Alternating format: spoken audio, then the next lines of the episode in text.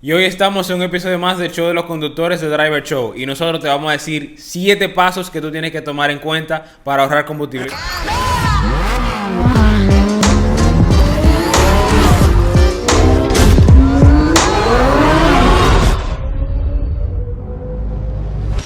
Yo sé que tú estás muy preocupado porque el combustible cada vez está más caro y nosotros te vamos a decir 7 cosas que tú tienes que hacer. Dime, ve, driver. Vamos arriba de una vez, que estoy friendo y comiendo. Vamos al grano. Señores, todo el mundo se pregunta, ¿qué yo tengo que hacer para ahorrar combustible? Mi vehículo esto, mi vehículo lo otro. Nosotros aquí le vamos a decir claro lo que es. La cosa principal, a mi entender, que uno debe hacer es entender que en el tablero nosotros tenemos la velocidad y tenemos las revoluciones del motor. La gran mayoría de mujeres ni se imaginan que es la revolución del motor. Entonces, algo, un principio bien sencillo. A y, medida, y los millennials tampoco. los muchachos de ahora no saben. no saben. Entonces, ¿qué es lo que tú tienes que saber? Que las revoluciones del motor son en la medida proporcional en la que su vehículo va a gastar combustible. No tiene que ver con velocidad. No importa qué velocidad te ande. Las revoluciones del motor y el pedal del acelerador son aquellas cosas que le van a determinar en qué cantidad de combustible usted, le, usted con su pie le está inyectando al motor. Entonces, esa medida de revoluciones que llegan normalmente en un vehículo tradicional hasta 7000, 8000, ese número usted debe, debe mantenerlo bajo. Si puede manejar con un rango de revoluciones por debajo de los 3000, entonces usted está dando pasos para ahorrar combustible. Así es. 1500, 2000 lo más recomendable. Otra cosa importante ahora que tú hablas, blogger, de, de la revolución, el mantenimiento que la mayoría de la gente lamentablemente no le da mantenimiento, a su vehículo. Es importante que usted le dé mantenimiento porque dentro del mantenimiento está, por ejemplo, lubricantes. Si el motor está bien lubricado, entonces hay menos fricción. A la vez menos fricción. sí, pero vamos, vamos con lo más importante. O sea, menos consumo. Sí, pero no es, no es tanto con el lubricante. Lo más importante del mantenimiento son que si usted le da mantenimiento al vehículo, le cambian los filtros. Los filtros. Los filtros de aire del motor, si está tapado, entonces no le entra suficiente aire, entonces el vehículo tiene que hacer una inyección de gasolina. Exacto, mayor. Entonces es muy importante el mantenimiento. Escúchame que te interrumpí, Fernali, pero había tenía que decir. Sí, sí, sí. Ahí entra, entra en tema del mantenimiento, los filtros, entra el tema de lubricante, todo ese tipo de cosas es importante para bajar el consumo. Entonces, otra cosa importantísima es la presión de aire de los neumáticos. Nosotros tenemos un capítulo donde explicamos bien los neumáticos, pero en este caso, a usted lo que le interesa es ahorrar combustible. Si usted anda con una presión por debajo de lo indicado por el fabricante, y créanme que lo indicado por el fabricante de cada vehículo depende de la cantidad de ocupante y el peso que tenga el vehículo, que eso lo vamos a tocar ahora. Si usted tiene la, dentro de su vehículo, este es el guía, en la puerta usted la abre, en ese paral de ahí, el vehículo tiene una plaquita que dice la presión correcta. Exacto. Si usted tiene la presión correcta, usted va a, a lograr que su vehículo ruede y se desplace mucho más suave. A medida que el neumático tiene menos aire, entonces él se agarra más del pavimento y, le, cuesta, y le cuesta más rodar.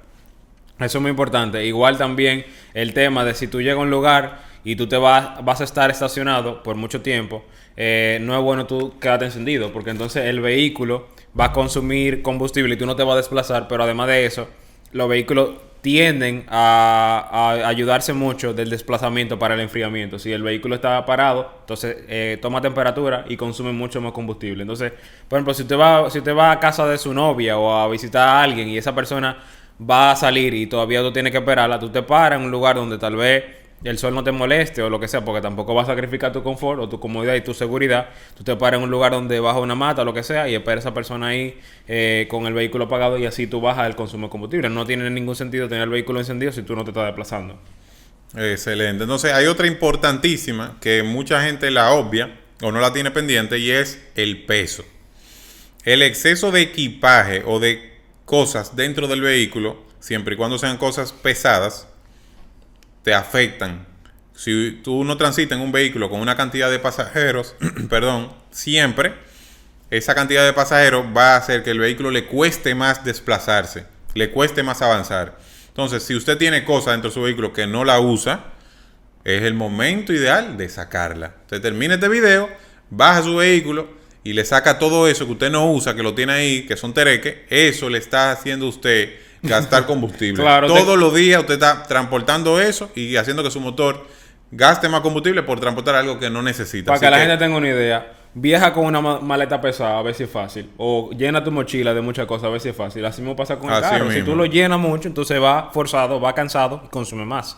Otra, otro tema interesantísimo, eh, o más importante, es el tema de, de frenar sin necesidad. Hay mucha gente que anda a alta velocidad, como tú mencionabas al principio, driver, eh, aceleran mucho, y entonces por acelerar mucho tienen que frenar mucho. Y si tú se convierte en un ciclo eso, porque si tú, entonces si tú frena, si tú aceleras mucho, tienes que frenar de golpe, entonces tienes que volver a acelerar para romper la inercia. Entonces, lo mejor es tú mantener unas revoluciones normal y saber predecir. Por ejemplo, si tú vas a llegar a un semáforo y tú ves que ya está en rojo, no tienes por qué acelerar de golpe para frenar ya.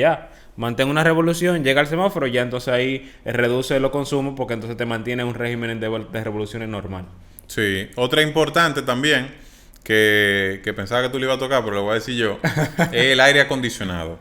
Nosotros Sí. vivimos en un país, y ya inclusive hicimos un, vi- un video del aire, en un país donde nosotros eh, Vamos, a tenemos dejarlo una, a- vamos a un- dejarlo por acá arriba ese video. Sí, una sola estación.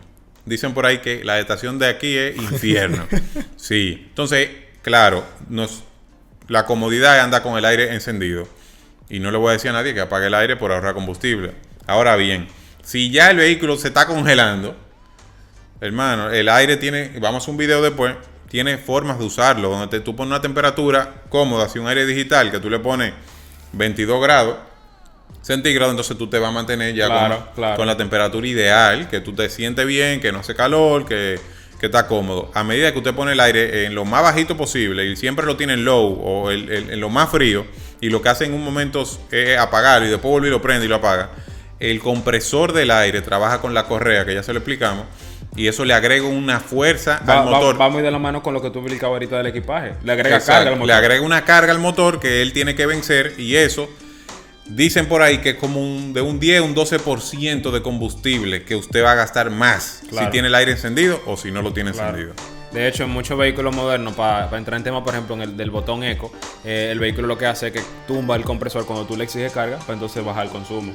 Es por ahí que va, la, que va la cosa. Señores, interesantísimo el tema de ahorrar combustible. Recuerden compartir esto con sus amigos para que también se ahorren unos, Sí. unos chelitos ahí No, y, en con, y gasolina. con- y con muchas drivers que hay por ahí que no lo saben y Sí, nada más se sí, quejan. sí, Mi vehículo gasta muchísimo. Claro, así usted aprende cómo se hace. Nos vemos en el próximo episodio de Show de los Conductores de Driver Show.